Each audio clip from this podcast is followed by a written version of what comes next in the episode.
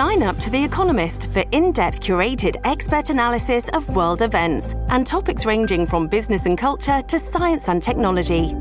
You'll get the weekly digital edition, online only articles, curated newsletters on politics, the markets, science, culture, and China, and full access to The Economist Podcast Plus.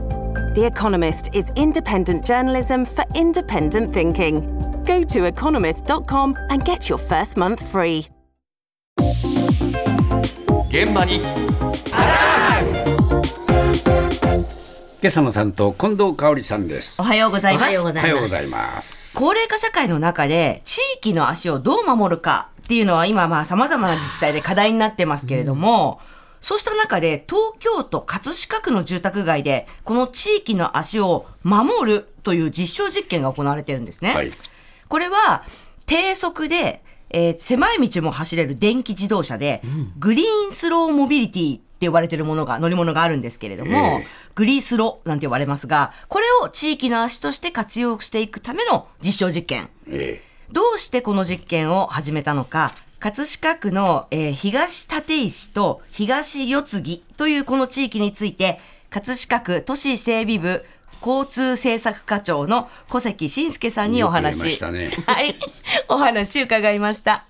こちらの地域というのが葛飾区の中でもバスが通っていない地域になっておりまして、えかねてより住民の方々から交通の便利さを求めるというご要望がたくさんありました、まあ、そうした中で地域の中で非常に熱意を持った方々がいらっしゃって自分たちで運転するよとそういったあの機運というのが非常に盛り上がっておりましたのでこれに応える形でですね区としても交通の支援をさせていただいたと。毎日こう試し試ししながらえーしているんですけれども、まあ、あのぜひとも成功させてですねあの一つのいいモデルというのを作りたいなと思っております。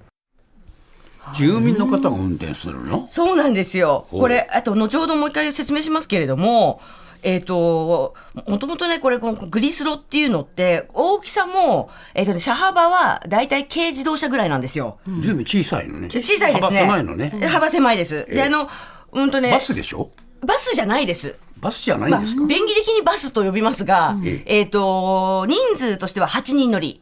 ええ。運転手さんとほ介助者が乗るので、えー乗客としては6人が乗れます。6人乗り。そうです。で、時速20キロ未満なので、ええ。大きい事故になる心配も少ない、まあ、電気自動車であると。電気自動車ね。電気自動車なんですよ。はいはいで、えっ、と、これ、しかもね、無料で運行するので、ええ。無料で運行する場合、二種免許の必要はなくて、ええ。普通自動車免許で運転できるんですよ。ということで、運転手さんはもう地域の方々がボランティアで請け負っているということなんですけれども、えこれ、その、この今実験してる東立石と東四つ木のエリアって、京成押上線の京成立石っていう駅と四つ木駅っていうのがあるんですけど、はい駅までね、歩くとね、もう15分以上かかるような場所が結構あるんですよ。かええしかもバスは両方の地区の真ん中の幹線道路には通ってるけど、そのバス停までも遠いんですよ。なるほどで、幹線道路から一歩入ると、もう道幅がすごく狭くて一方通行が多いから、バスを導入するっていうのが難しくて、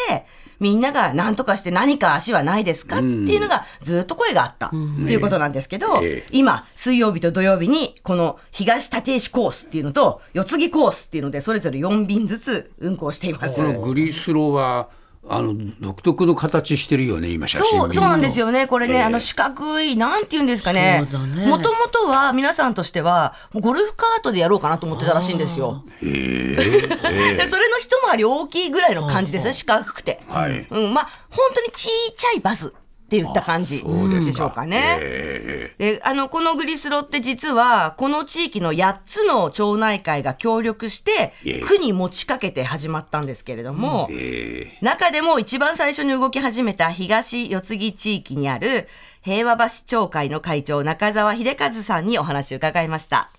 まあ、自分が とにかく高齢化したらどうしようかっていうところから始めました。だんだんその車はもう免許を返してください。それから自転車も危険ですからもうやめてくださいという。しかしそれに対する対応が全くないんで、まあ、自分たちの町は自分たちで作っていくしかないので、まあ、こんなことを始めました。その町会の中でお店がないっていうですね町会が何町会かあるんです。一軒もないです。境目ぐらいにコンビニが一軒あってですねそうすると、まあ、高齢者の方たち雨だとか風が吹くともう行けないんですね。非常にその都会でありながら不便な場所ですねこれは。走りましたもう。いやもう最初涙出ましたね。そうだろうな。やっと走られるものができたっていうことだもんな。そうなんです。もうね、えあの、カートを押したり、杖をつきながらゆっくりゆっくり歩いて、ええね、町会との境目のコンビニまで行く姿を見て、ええこれじゃダメだ、なんとかしなきゃって、はいはい7年考えたんですよ。ああ。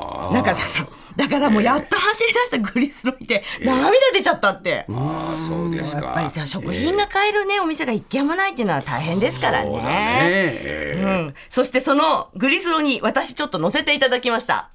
実際にグリスロに乗せていただきたいと思いますお発車しましたなんかもっとすごくゆっくりゆっくり走るかと思ったんですけど20キロって言ってもそんなに遅いっていう感じしませんね逆にこのぐらいのスピードで大丈夫なぐらい道が細いっていうことなのかもしれないですけどね。ずいぶん見られてましたね今。なんだあれみたいな本当にみんな結構見ますね。なかなかの恥ずかしさがありますね まあ、それはもの珍しいんでしょう。え えそうですよ。あのね、もちろんね、早速利用して駅まで出るのが何年ぶりかしらっていう方とか、ええお買い物がすごく楽になったっていう好評の声もあるんですけど、ええまだあんまり知られてないのも事実で、え乗ってるとね、道行く人がね、あれ何？って言って、みんな見るんですよ。それはいいことだね。いやそうなん注です目を浴びるってことがね。そうなんです、そうなんですえよ。だから注目はされている。え走り始めてどのくらいなんですか？今2ヶ月ぐらいなんですけれども、ええ最後にこれからについて、東立石グリーンスローモビリティ協議会の会長、堀越勝夫さんにお話を伺いました。町会がこうやってやるというのは珍しいと思うんですけども、ね、行政にお任せすればそれで済むかもしれませんけども今あの業者さんがやっぱりこの運行するとなると運転手不足とかいろいろ問題がありますので地域でできるところまでやろうということで皆さんと今やってるところですけどもね、えー結局あのそういうことであの隣近所の方も乗り合わせますしまた運転する人も地元の人ですので地域のコミュニケーションがまあ良くなってですねまた外出するのもですね楽しみができると思うんですよね、まあ、そういうことで地域の人がいつまでもねこの地域で安心して暮らせるような社会になればいいかなと思っております。運転してるのは、はい、地域のボランティアの方うん、割と年配でもうお仕事引退されたからやるよっていうような方が多いみたいですね。一日何便？1日4便ずつ各コースですね。午前2便、午後2え便。えあ便利になるな。そうですね。ええやっぱね、乗ってるのも運転してるのも地元の人っていうのは顔見知りのね、安心感もあるし、ねええいつも乗るのにどうしたらのかしらみたいな、こう、安否確認にも良さそうですよそうですね。ね。これ何じゃなくてね。そうあこれに乗ろう。そうです。こうなるといいですよね。そうなんですよ。これね、実験始めてから、他の区とかいろんな自治体から問い合わせが多いみたいででやっぱり注目高いですよね。